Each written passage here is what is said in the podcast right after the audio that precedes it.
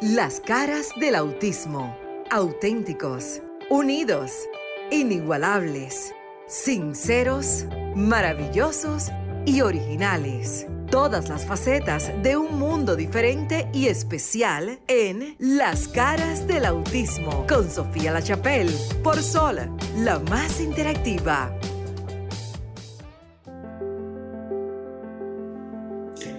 ¿Qué tal República Dominicana? Muy buenas noches. Continuamos en Sol 106.5 FM, la más interactiva. Quédese ahí mismo en el dial, si está en la casa, en el carro, no importa dónde esté, en Roku TV o a través de la plataforma interactiva www.solfm.com desde cualquier parte del mundo y YouTube también. Señores, ¿por dónde será que no sé, que no, que usted pueda ver y escuchar la programación de RCC Media, las caras del autismo, sábados a las 7 de la noche ya en nuestro quinto año consecutivo, siempre dándole las gracias, primero a Dios, segundo a los seres maravillosos que son nuestros hijos con autismo y también los del llamado sector discapacidad, que todos somos una familia, porque ustedes son la razón principal de este espacio. Se creó con el objetivo de darle voz, de ayudar, de informar, de educar, de buscar soluciones y también de abrazarnos, de entender que aunque pareciera que estamos solos, no lo estamos. No solamente República Dominicana. Este programa se escucha gracias a esa señal que cruza fronteras en muchísimas partes del mundo y ustedes así, con su cariño, lo han demostrado. Luis Merán, Cristina Mena, Maritza Gutiérrez, el licenciado Alcedo Margarín también se une al equipo Un Papá que nos da el rostro y nos muestra la cara de los cuidadores y la familia, el licenciado Rafael Soto Cisnero. Hoy me aprendí el nombre completito. Y todos nosotros vamos a eh, rápidamente darles unos temas. Hemos llegado en este quinto año 2024 segmentado para que usted tenga noticias de interés, sepa lo que acontece y vayamos, como dicen ahí, al punto y al grano. Yo eh, les voy a hablar de algo rápidamente porque ustedes saben que yo ya me quedo aquí, hago mi nota editorial y luego formo parte de ustedes, la audiencia. Pero quiero pasar rápido a cabina para que se saluden ahí rapidito de los teléfonos y me tiran la bola de nuevo para acá, porque señores, estamos en pelota, pero qué caliente está ese partido por allá. La gente anda como alterada, hay que bajar esos ánimos en el estadio. Y nosotros aquí ya tenemos nuestro propio partido sobre la vida. Bueno, eh, gracias a nuestra eh, compañera, amiga, Sofía Lachapel, desde la ciudad de Miami. Nosotros aquí en cabina, yo soy Luis Merán y le damos la bienvenida a todos y cada uno de ustedes que se unen como de costumbre a este programa todos los sábados de 7 a 8 de la noche por aquí por Sol 106.5, la más interactiva y este programa Las caras del autismo. Que antes de pasar con nuestros compañeros, quiero recordarles, si usted está en República Dominicana, si está en Europa o Estados Unidos, puede comunicarse con nosotros en cabina a nuestros números telefónicos desde República Dominicana 809-540-165 y desde el exterior 1833-610. 165 y estará en contacto con nosotros y, y, este programa Las Caras del Autismo. Buenas noches, doctor. Muy buenas noches. Quien les habla Alcedo Magarín. Buenas noches para nuestro querido público, tanto en la República Dominicana como a nivel internacional. Buenas noches para todos los que estamos en cabina y esta noche tendremos un programa extraordinario. Cristina. Buenas noches a todo ese público que nos sigue, las familias, a ustedes equipo. Realmente es una bendición estar aquí cada semana y sobre todo con los temas que traemos, que es para fortalecer a esta comunidad de la discapacidad el autismo y sobre todo traer información fresca sobre qué está pasando alrededor de las eh, enfermedades raras esta noche. Vamos a estar hablando de una de ellas. Doctor Cisnero. Muchísimas gracias, compañero. Es para mí un honor estar aquí esta noche. Es como dice el doctor Magarín, una bendición estar en esta cabina acompañando este prestigioso equipo de profesionales que dominan muy bien el tema. Realmente la cara del autismo en su quinto año demostrando ser un programa pionero en lo que es el sector de la información y de la orientación a la familia sobre la discapacidad y los diferentes temas que se relacionan con la misma. Bueno, tenemos que acaba de entrar a cabina nuestra compañera Marixa Botier. Adelante, Marixa. Hola, buenas noches. De verdad que es un gran honor para mí compartir con ustedes y con Sofía y agradecer a Dios esta gran oportunidad que nos da cada sábado de brindar una programación llena de contenido al sector de la discapacidad. Ahora sí volamos a Miami y conectamos nuevamente con Sofía Lachapel. Adelante, Sofía. Bueno, regresando por aquí en mi segmento de noticias internacionales. Miren, yo estoy más contenta que la contentura. Oiga eso, ay Dios mío. Hablamos tanto en el programa sobre las, eh, el lenguaje de señas y la importancia y la crisis que existe de profesionales que quiero que presten atención en noticias internacionales de la discapacidad. Señores, en el Reino Unido se ha determinado que la lengua de señas será incluida como asignatura de secundaria. Por eso merece un aplauso, señores. Eso es así. Sí mismo. Bien, bien. eso es maravilloso. O sea, todos los estudiantes de secundaria en el Reino Unido van a aprender el lenguaje de señas como una de las asignaturas. Si hiciéramos eso en el mundo entero, la cosa sería maravillosa. Y yo les tengo una noticia. Yo me compré un libro de lenguaje de señas. Y estoy prometiéndome este año a empezar a aprender este maravilloso lenguaje del amor y de la comunicación. ¿Qué les parece? Como segunda noticia, hoy en el estudio van ustedes a conocer Miren, uno nunca deja de aprender, eso es lo lindo de uno ser humilde y de uno buscar, investigar información verídica. Yo no conocía del síndrome de Angelman. Me topé con esta información en las redes sociales que siempre he dicho que para usarlas para bien son maravillosas. Y en el estudio hoy y allá ustedes, el público, van a escuchar qué es eso del síndrome de Angelman. Muy interesante porque incluso en el autismo hay personas que tienen la condición del síndrome de Angelman o solamente lo tienen. También en noticias para los que están en Miami, la agencia Parent to Parent, yo sé que hay mucha gente en Miami que escuchan este programa, pero en esta ocasión ellos empiezan ya este año los seminarios, se llama la agencia de padres a padres, que se dedica completamente al cuidado de la familia para informarlos y entrenarlos. Es una agencia privada, pero a la vez trabaja con fondos públicos, no le cobran a nadie ni un peso, así como se hace, por ejemplo, en el CAI y en las fundaciones. Empiezan los talleres en mis redes sociales, van a tener el primero que va a ser el 27 de enero. Se va a hablar sobre la ley IDEA.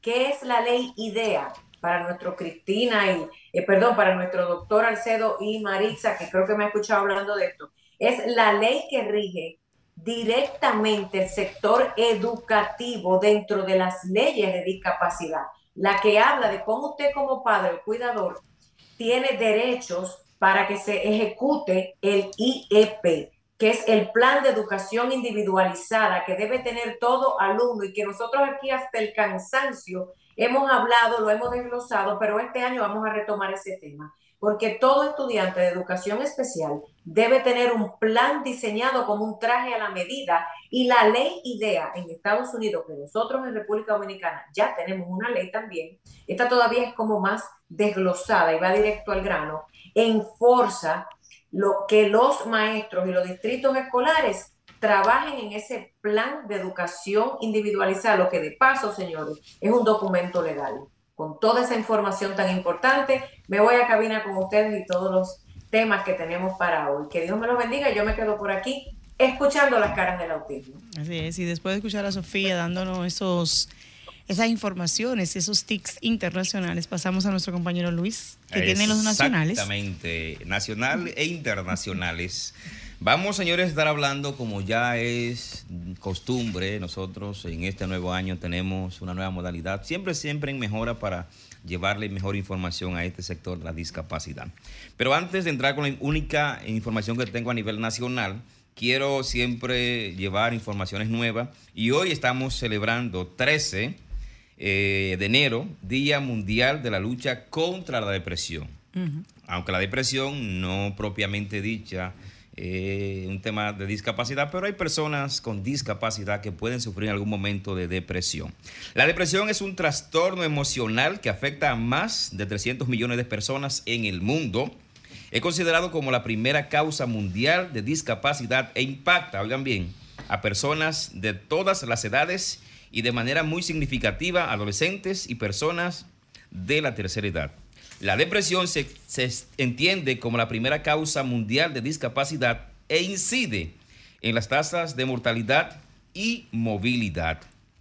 El Día Mundial contra la Depresión se creó para sensibilizar, orientar y prevenir a la población sobre esta enfermedad. Entre los principales rasgos o características de la depresión se destacan tristeza permanente, pérdida de interés o placer en actividades de la vida cotidiana, aislamiento, trastorno de sueño y del apetito, falta de concentración y sensación de cansancio.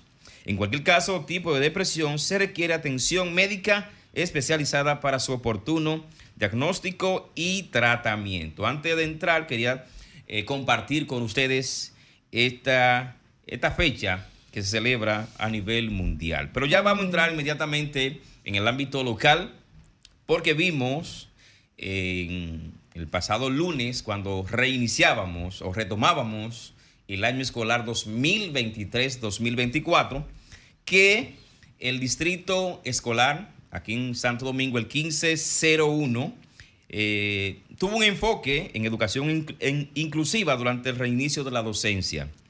Eh, la Dirección Regional 15 del Ministerio de Educación de la República Dominicana realizó este pasado lunes el acto de apertura del segundo periodo del año escolar 2023-2024 en el Centro Educativo José Manuel Rodríguez Tavares, Soldo Ceguera y de Discapacidad Múltiple, ubicado en la demarcación 1503 de la referida Regional de Educación. El director de la Regional 15, el señor Rafael Amador Figaris, expresó su satisfacción al ver cómo los estudiantes se emocionaron al escuchar las melodías infantiles, destacando la importancia de la felicidad de los infantes. Eh, destacó, además, que siguiendo las directrices del presidente de la República y bajo la dirección del señor ministro de Educación, han trabajado incansablemente para mejorar el sistema educativo preuniversitario en la demarcación o la Regional 15. Eh, sabemos que todavía existen muchísimas falencias, como hemos expresado acá, en el sistema educativo dominicano, pero cualquier eh, acción, cualquier granito de arena que se pueda poner en favor de la educación eh, inclusiva, educación especial, como decimos algunos, es bienvenida a la educación pública de la República Dominicana y a la privada también, porque de una u otra manera, eh, eso va a fortalecer a la República Dominicana en sentido general. Hasta aquí llegamos con las informaciones eh, en el ámbito de la discapacidad en el ámbito nacional. Muy interesante realmente. Y ver que el Ministerio de Educación está haciendo su deber es sumamente todavía más impactante, porque tenemos un gran reto este año 23-24 significa muchos cambios. Y de hecho, ya para la próxima semana, Luis, sería bueno que también diéramos otras noticias que está impactando el sector del Ministerio de Salud con educación. Exactamente. Es muy importante que hablemos sobre eso. Teníamos ese tema, pero para... Eh, no, no, no, pero para eh, eh, dar mayor información es mejor que nos... Agotarlo la semana Agotamos la semana próxima, por el tema también hasta de tiempo y demás. Y Cristina, como siempre, viene innovándonos y nos va a hablar sobre este síndrome, el síndrome de Angelman. Suena como hasta un nombre, ¿verdad? Sí, es el nombre, del, científico, El, genetista. Escuchemos a Cristina, quien nos eh, comunicará y nos dirá de qué trata este síndrome, la importancia y cuáles son los índices, ¿verdad? O indicadores para nosotros prestar atención, nosotros como padres ocupados de nuestros niños, niñas y adolescentes y o adultos. Sí, así es. Realmente el síndrome de como es así eh, eh, llamado, inicia con este nombre porque fue un genetista que se dedicó a observar los indicadores prevalentes en un grupo de niños y pues a raíz de todas sus observaciones, con unas características muy puntuales en niños que tenían una distorsión en el sueño, problemas del neurodesarrollo, pero con una característica muy puntual, de manera específica. Son niños que manejan una conducta de alegría permanente, una sonrisa tierna, no hay en ellos infelicidad, mucho movimiento. Sin embargo, también padecen, se observa, quiero hablar de lo que se observa porque el público que nos eh, sigue a nosotros es un público que necesita información eh, plain, llana, muy llana. Entonces, hablo de estos indicadores como usted lo puede observar.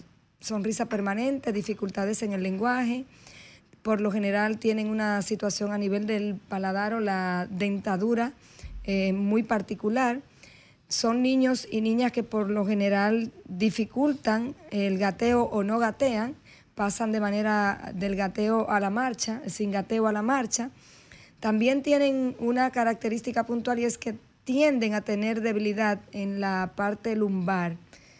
Por lo tanto, de hecho, uno de, de los avances que ha tenido hace ya tres años en Europa, a los niños que padecen este síndrome, se les asigna unos equipos eh, ortopédicos que deben utilizar una hora en la mañana y una hora en la tarde para ayudarle a estar de pie de manera, o sea, de manera rígida por una hora, dos veces al día, fortaleciendo un poco lo que es ese sistema óseo que le dificulta la marcha.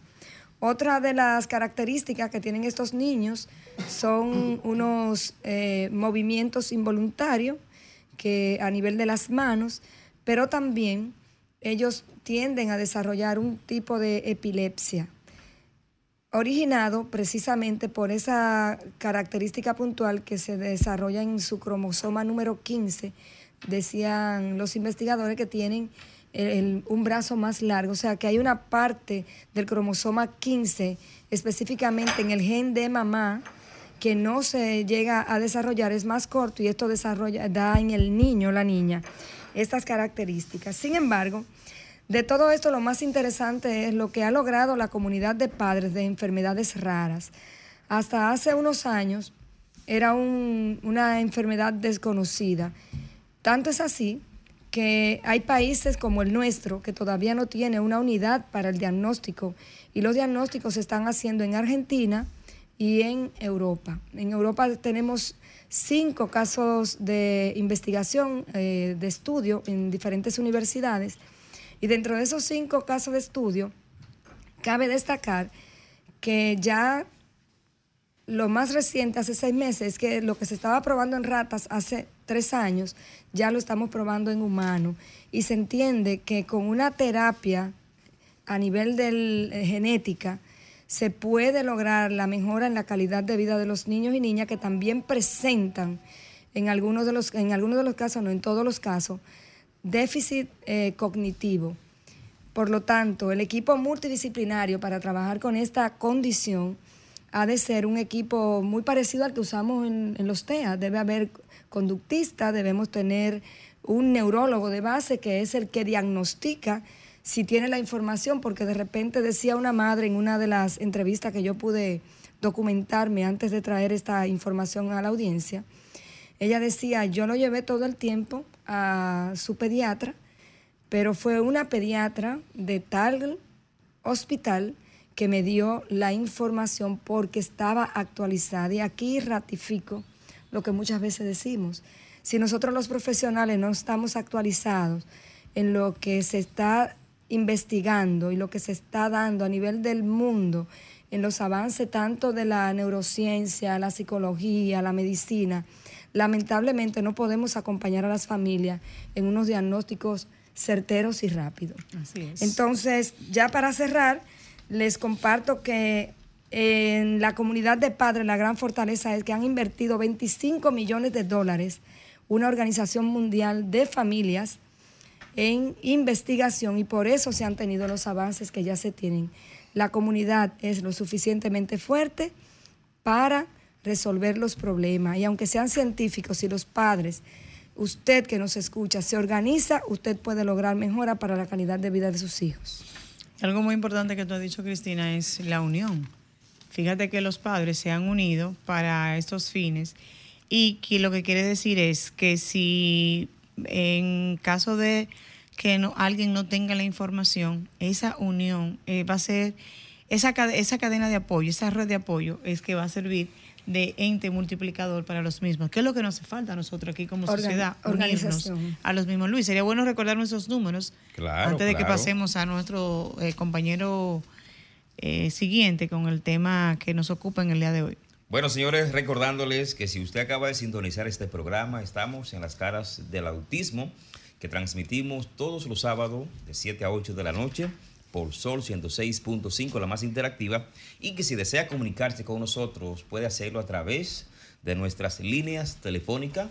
Si está en República Dominicana puede hacerlo, puede llamarnos, puede comentar, puede participar de los temas que vamos a estar compartiendo con ustedes. Llámenos al 809-540-165 desde República Dominicana. Tenemos de inmediato una llamadita y vamos a tomarla.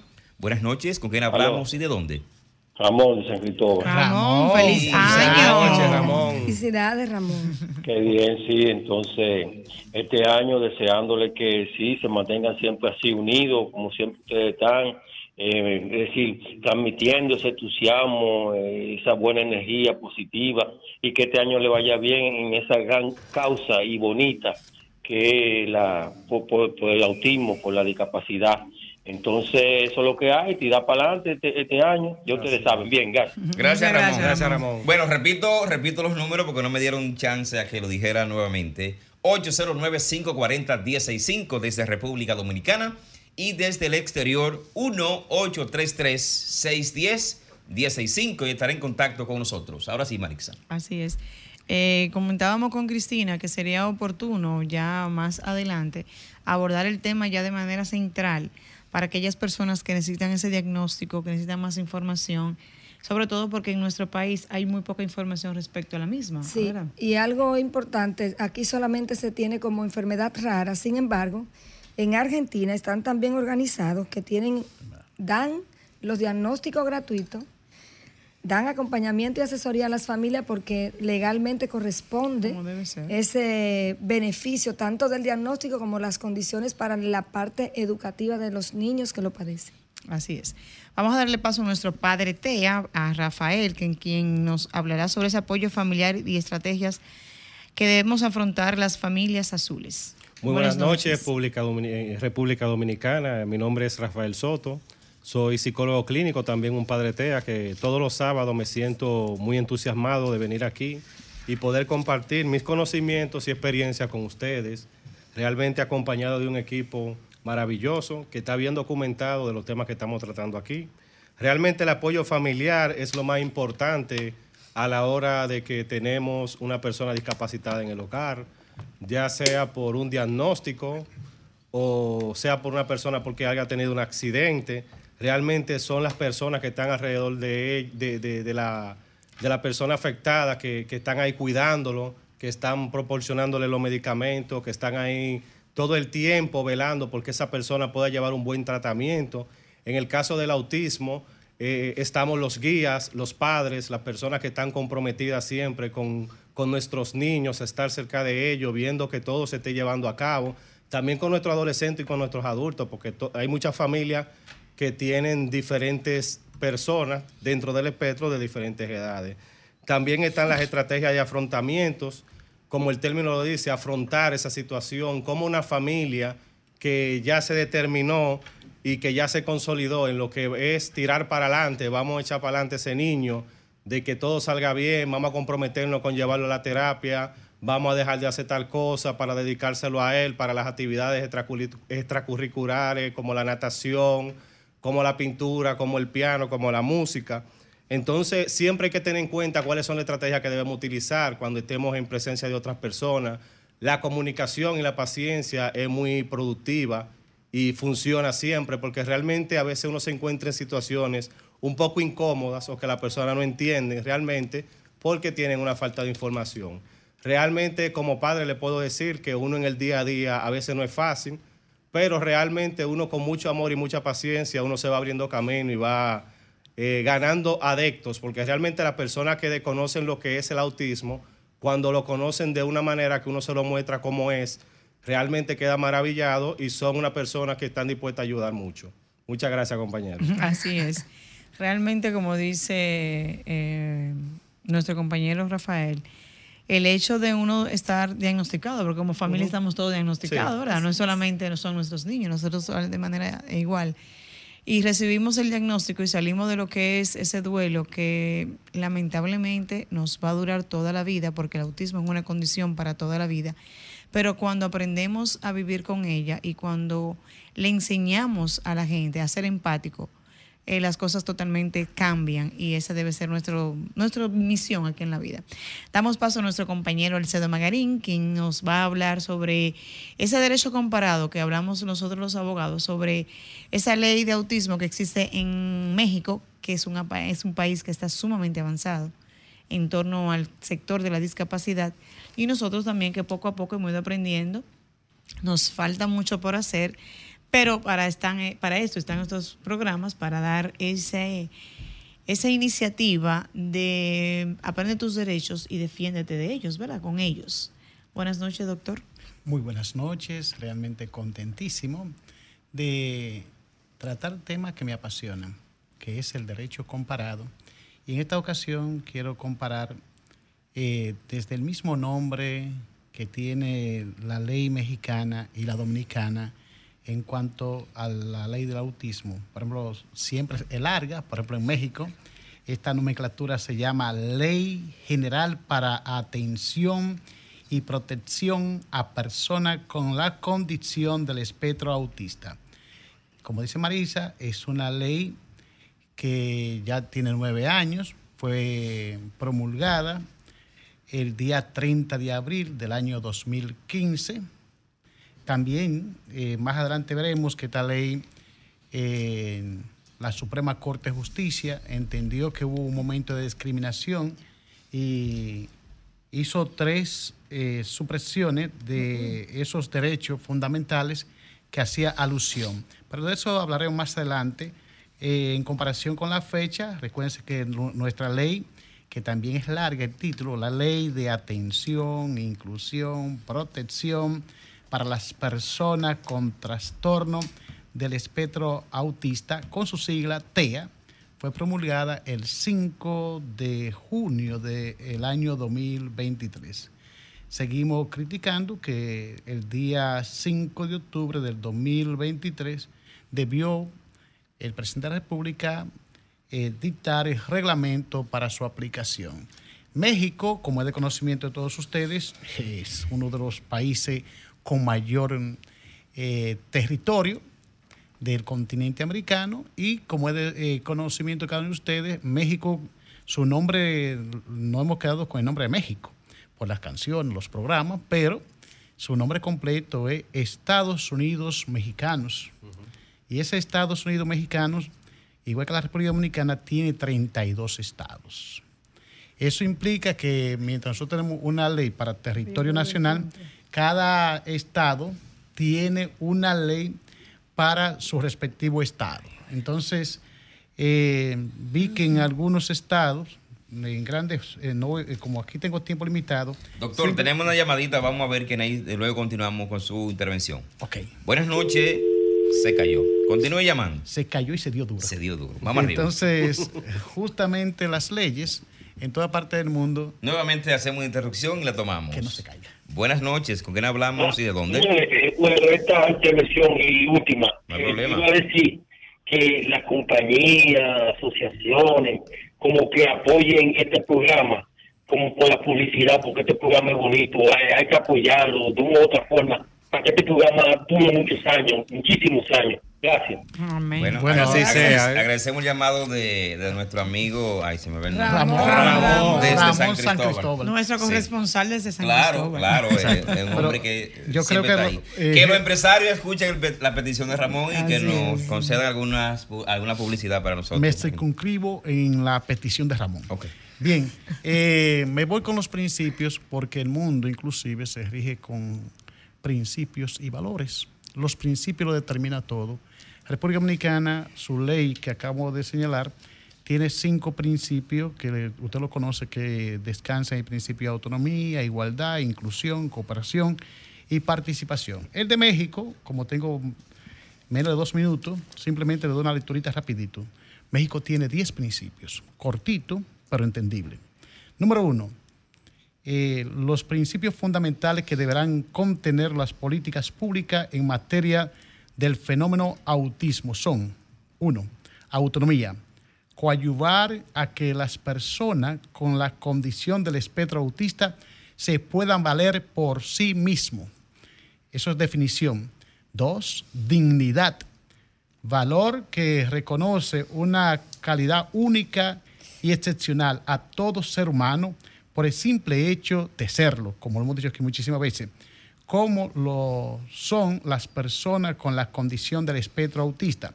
Tres, igualdad, aplicación de derechos iguales para todas las personas, incluidas aquellas que se encuentran con la condición del espectro autista. Cuatro, inclusión, cuando la sociedad actúa sin discriminación ni prejuicio incluye a las personas con la condición del espectro autista, considerando que la diversidad es una condición humana. Cinco, inviolabilidad de los derechos.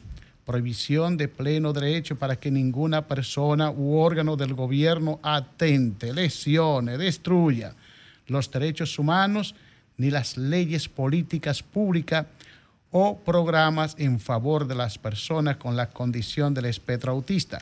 6. Justicia. La justicia es la equidad, virtud de dar a cada uno lo que le pertenece y corresponde.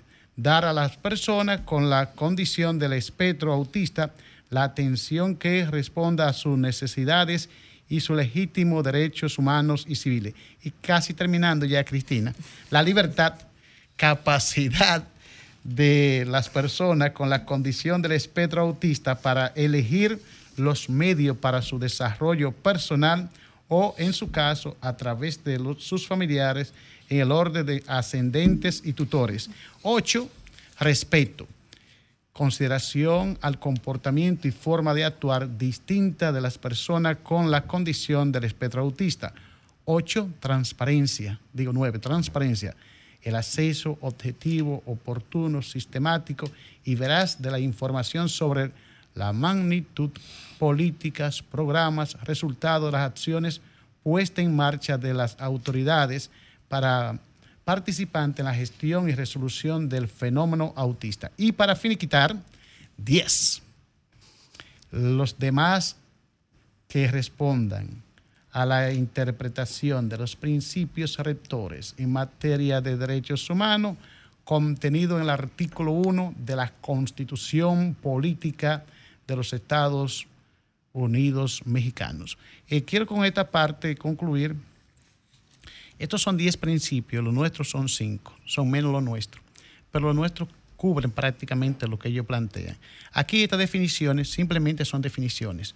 Ya veremos, la próxima semana voy a tomar a México nuevamente para decir en qué tiene la población mexicana, que establecido por ley, que nosotros no tenemos. Desde el carnet que aquí le reciben a la persona, ellos tienen derecho de accesar a cualquier medio de transporte público y no pagan. en las escuelas y universidades tampoco pagan. Entonces, es sí, en cuanto... A los servicios sociales. Servicios sociales no tienen, no tienen derecho a pagar, esto siempre y cuando sean públicos. No, tienen derecho a no pagar. A no pagar, exacto. Entonces, con esa reflexión, ya lo veremos, pero eso en la Ciudad de México. Aquí, puede ser así, ¿por qué no? No, aquí es así, aquí es así. Lo que hay que ver la, la ley 513, ver la aplicación desde CONADIS, cómo se puede de, ya poner en práctica lo que es esa, esos derechos. Eh, doctor, ¿dónde puede la gente eh, ver esa ley, la ley de México? Googlearla, así mismo la puede buscar, La ley de autismo de México. México, perfecto, así encontraremos. El mundo de hoy en día es googleo. Exactamente, sí, para, para que la gente se quede con la información y puedan googlearlo. Eh, brevemente, yo voy a dar una información antes de pasar a nuestra invitada en el día de hoy. Ustedes saben que casi viene febrero y febrero es un mes de elecciones. y del amor también. Y del amor. Y, de la, y, de la, independencia también. Y es en febrero que se celebra el día 15, el día, se celebra, no se conmemora, el Día Mundial. En febrero es el mes de las enfermedades raras, pero como un día 15 se identificó la enfermedad de Alzheimer, la que estamos hablando hoy, ese día se conmemora esa enfermedad a nivel mundial. Bueno, pues sería bueno que para esa fecha tengamos un invitado referente, referente al tema. Bueno, pero Para aquellas personas vamos a ir mm, dando pinceladas sobre los derechos que tiene la persona con discapacidad y entre ellos está el derecho al voto. Entonces, eh, la Junta Central Electoral tiene un, un video muy bonito que es oportuno que lo busquen. Se llama el proceso electoral más inclusivo. Se debe completar un formulario que es el enlace de eh, en la página de, de la Junta Central Electoral vota accesible Entren a esa página, busquen la información, llenen el formulario. Lo ideal de este procedimiento es que una persona con discapacidad haga el voto por sí sola. Ahora, si necesita ser asistido, entonces se le van a dar las herramientas, pero para eso tienen que registrarse. Así que la idea es que entren al formulario de la Junta Central Electoral y entonces podamos, aquellas personas con discapacidad, tener ese derecho, ese voto. No que fue el doctor Magarín y votó por mí, Marisa Botier, y me colocó, ¿verdad? No, sino la idea es que me explique, claro, está dentro de mis posibilidades, y, me di, y yo le diga, yo quiero votar por fulano de tal, y sea asistido con mi, claro está. Yo con le creo Marisa, pero también no solamente que voten, que también tengan derecho de ser elegido. También. Porque, porque, es un derecho. O sea, que yo creo que debemos pensar no solamente y que nos arrastren como borrego a votar, sino que cualquier ciudadano... no lo diga así. Sí, que cualquier ciudadano, no, porque así no ven, cualquier ciudadano, políticamente, cualquier ciudadano puede ser electo a un cargo y puede defender lo que hoy estamos buscando, su sector. De hecho, tenemos muy buenos activistas con discapacidad a nivel nacional. ¿Y cuál desconoce como diputado? Sí, así mismo es. y hay muchos profesionales también dentro del sector de la discapacidad que tienen ese mismo derecho. Antes de entrar con nuestra invitada, excelente invitada, eh, un, plato muy exquisito que debemos disfrutar y llamar. Quiero hacer un llamado a las personas que están eh, en sintonía con nosotros, que si quieren comunicarse con nosotros, valga la repetición, pueden llamarnos al 809-540-165 desde República Dominicana. Yo quiero escuchar a la comunidad eh, internacional del exterior que nos llamen también, porque hace mucho no recibimos llamadas desde el exterior. Este programa es internacional, eh, debo decirle. Entonces llámenos al 1833. Repito, desde el exterior, 1833-610-165. Llámenos, felicítenos, díganos cómo le está yendo eh, fuera del país. Es que este, este es el segundo programa, por eso no hacen mucho nos llaman. Ahora sí, Marisa.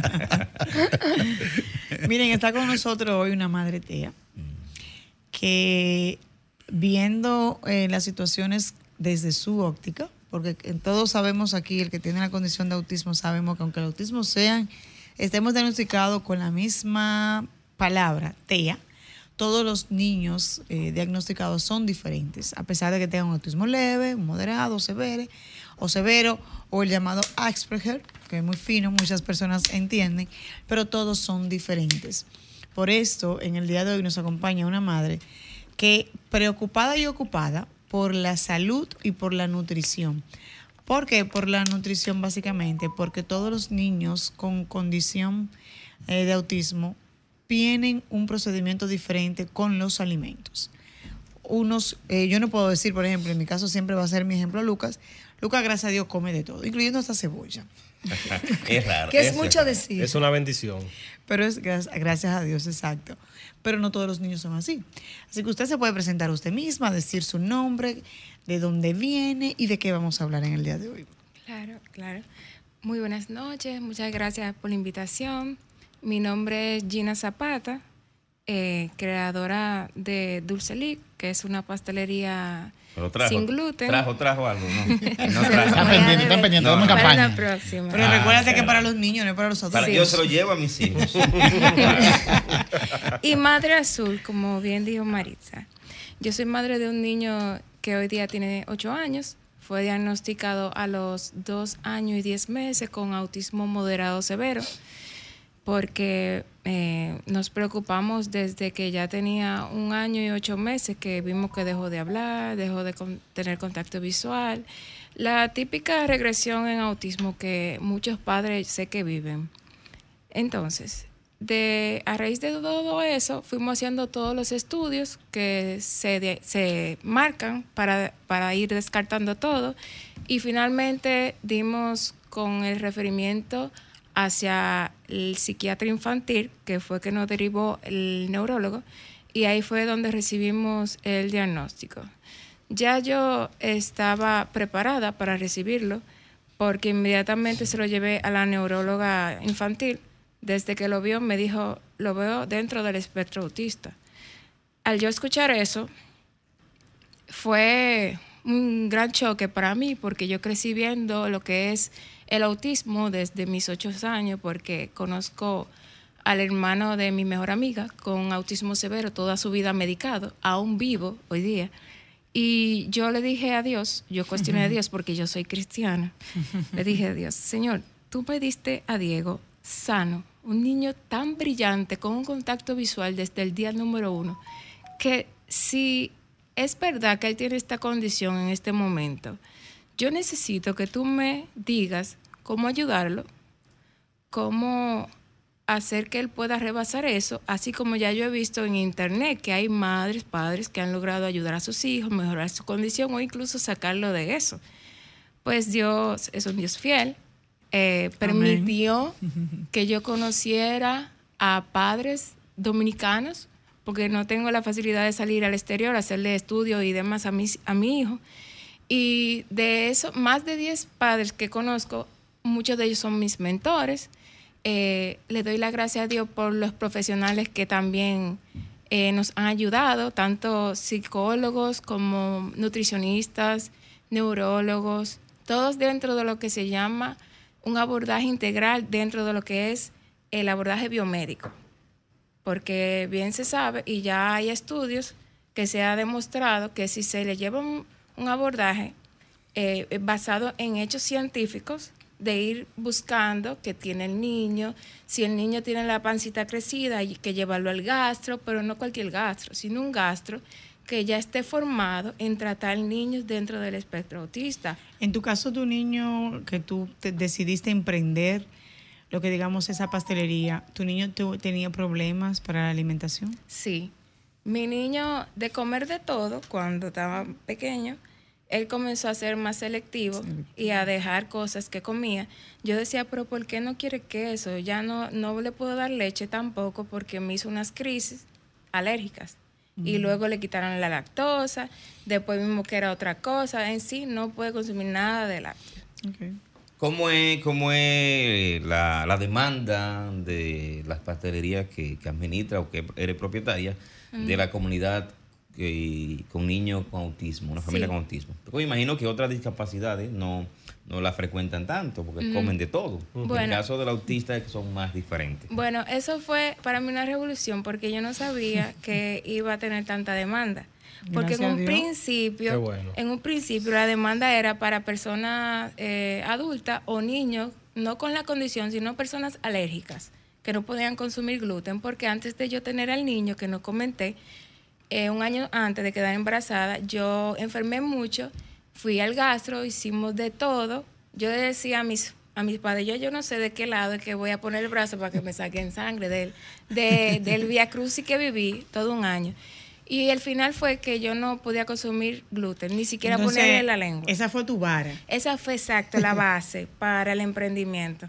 De hecho, hay personas que consumen gluten que pierden todo el pelo. Sí. Y muchísimas enfermedades, porque de verdad ya hay especialistas y personas que han estudiado mucho el gran daño que hace y dicen que si las personas supieran exactamente lo que es el gluten, nadie lo comería. Porque que ya el gluten hoy día no es lo que era antes. Está alterado por los químicos. En vez O de ser orgánico, es todo eh, Inorgánico. Fíjate que, Y nosotros que- somos materia orgánica. Que lo Sí, que fue, digamos, en principio una tragedia, se convirtió hoy en día en lo que es una fuente de ingreso. Sí. Tú como emprendedoras, para bienestar de tu hijo y de todas aquellas personas de la comunidad TEA, que cuando queremos un bizcocho, porque nuestros hijos son diferentes, recurrimos a ti. Tenemos a Sofía. Sofía quiere agregar algo, da- dar un, un, o sea, un estudio a conocer. Adelante, Sofía. Sofía.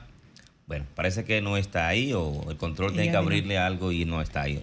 En lo que Sofía se conecta, ¿Qué tan difícil fue al principio para ti y para tu familia eh, dar con esa, decir, ok, esta es la receta que me toca darle a Diego, para así entonces Diego entrar al mundo de, de la alimentación, porque es un niño que necesitaba una alimentación diferente? Como ya yo venía con la base mía propia, porque ya yo sabía lo que me hacía al comerlo, yo dije de- definitivamente es mejor no dárselo para yo luego no estar arrepentida de ver todas las reacciones. Cuando el niño comía gluten, eso era seguro al otro día una otitis o una amigdalitis. Entonces ya eso a mí me convenció definitivamente de no, no- de, de no Del darlo. daño que te le Vamos a ver si ahora, ya que llegó el control a la cabina, a ver si Sofía puede comunicarse con nosotros. Adelante, Sofía. A ver si me escuchan. ¿Qué tal? Por aquí continúo yo muy atenta a esa información. No sé si eh, tienen ustedes el audio de mi parte. Sí, te escuchamos. Sí, sí, perfectamente. perfectamente. Perfecto. Miren, esto es rapidito porque yo voy a darle mi espacio para despedir el programa. Quiero hablar precisamente de un estudio científico que se está llevando a cabo en Europa, especialmente en la ciudad de Roma, donde ya se ha informado, y esto salió, señor, en un periódico local en nuestro país. Señores, hay que documentarse, hay que leer. En eh, uno de los periódicos locales salió que hay una cepa específica de la bacteria Lactobacillus reuteri, que es un probiótico normalmente presente en la microbiota intestinal, porque estamos hablando precisamente de la alimentación. Entonces, en este estudio, y no me gusta leer porque la gente como que se aburre, a ver si lo hago como más un cuento que estamos echando.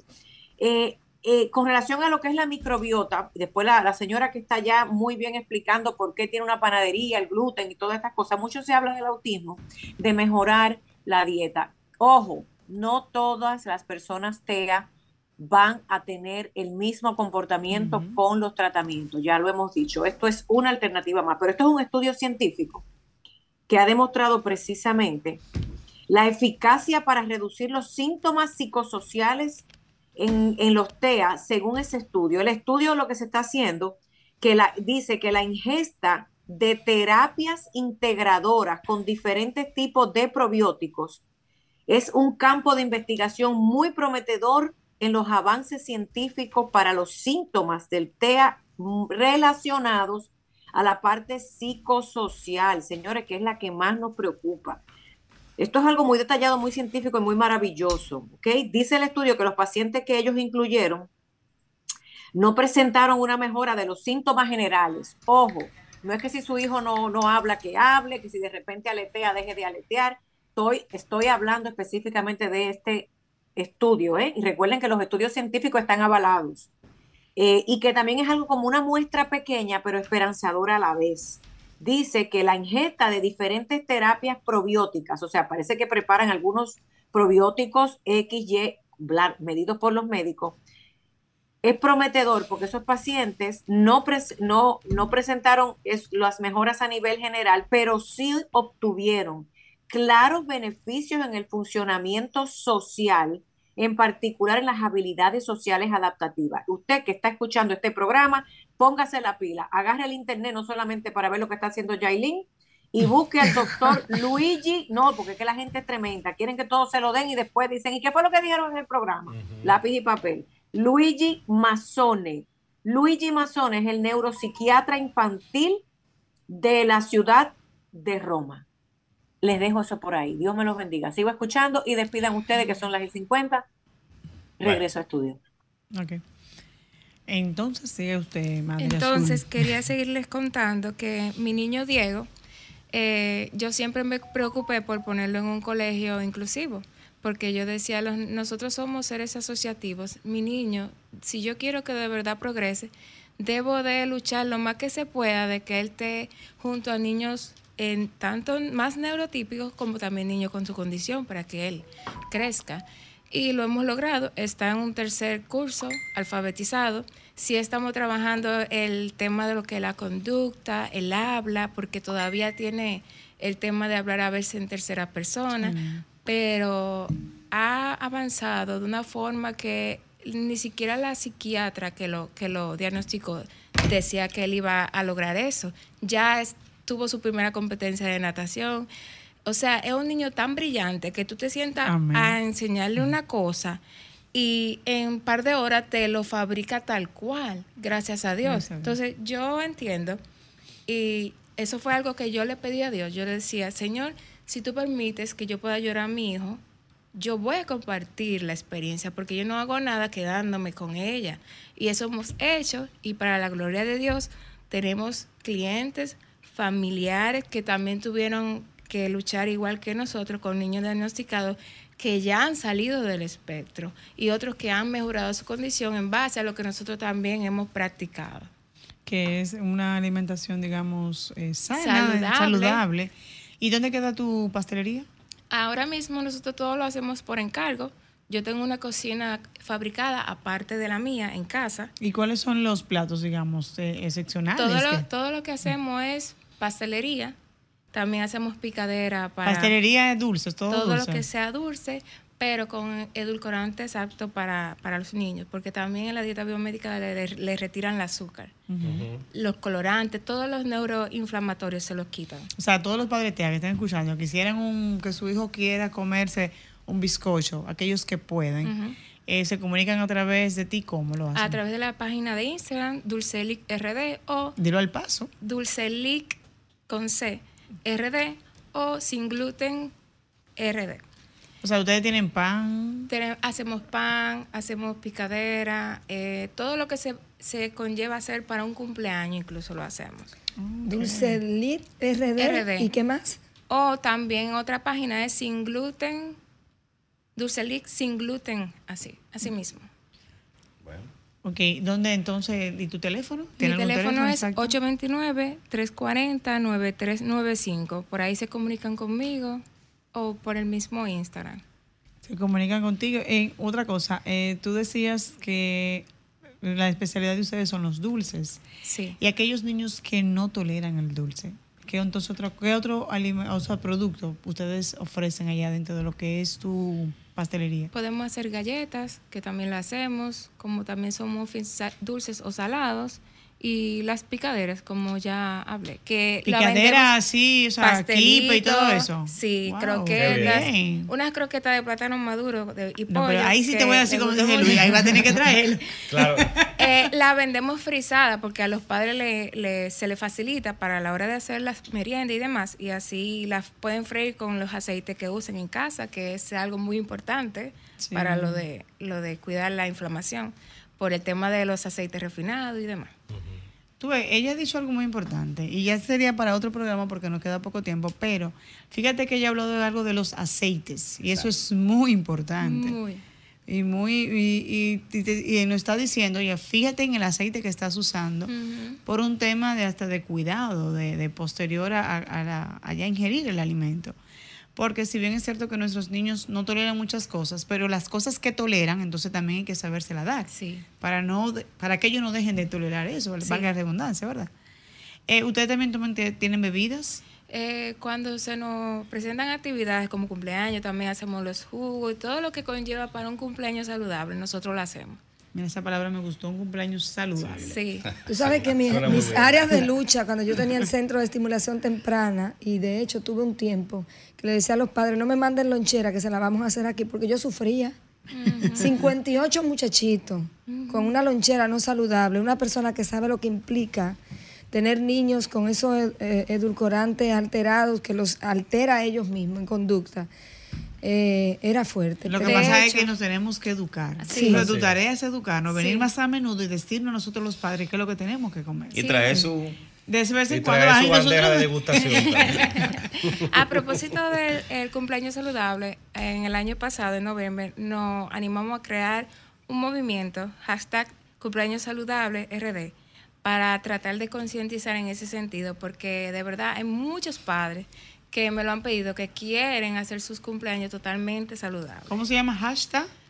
Cumpleaños saludable RD, lo pueden seguir y ahí Ah, se dan vamos a cuenta aquí, mira, Que no es solamente la música, también eso es muy importante. ¿eh? También hay- en los cumpleaños está la educación de sobre la alimentación y demás.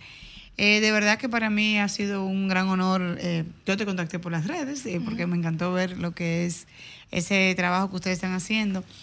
El compromiso es que venga de vez en cuando, cada vez que pueda hablar y, traigas también invitados relacionados a la nutrición, porque muchas veces nosotros los padres por la ignorancia le damos a nuestros hijos esos alimentos que nosotros entendemos en principio que son buenos, pero no sabemos la consecuencia que eso podría acarrear a nuestros hijos, sobre todo cuando tienen una condición severa porque tú dices, bueno, es un nivel leve que él tiene, pero puede pasar un niño de leve, moderado y moderado severo. Así es. Entonces ahí está la base.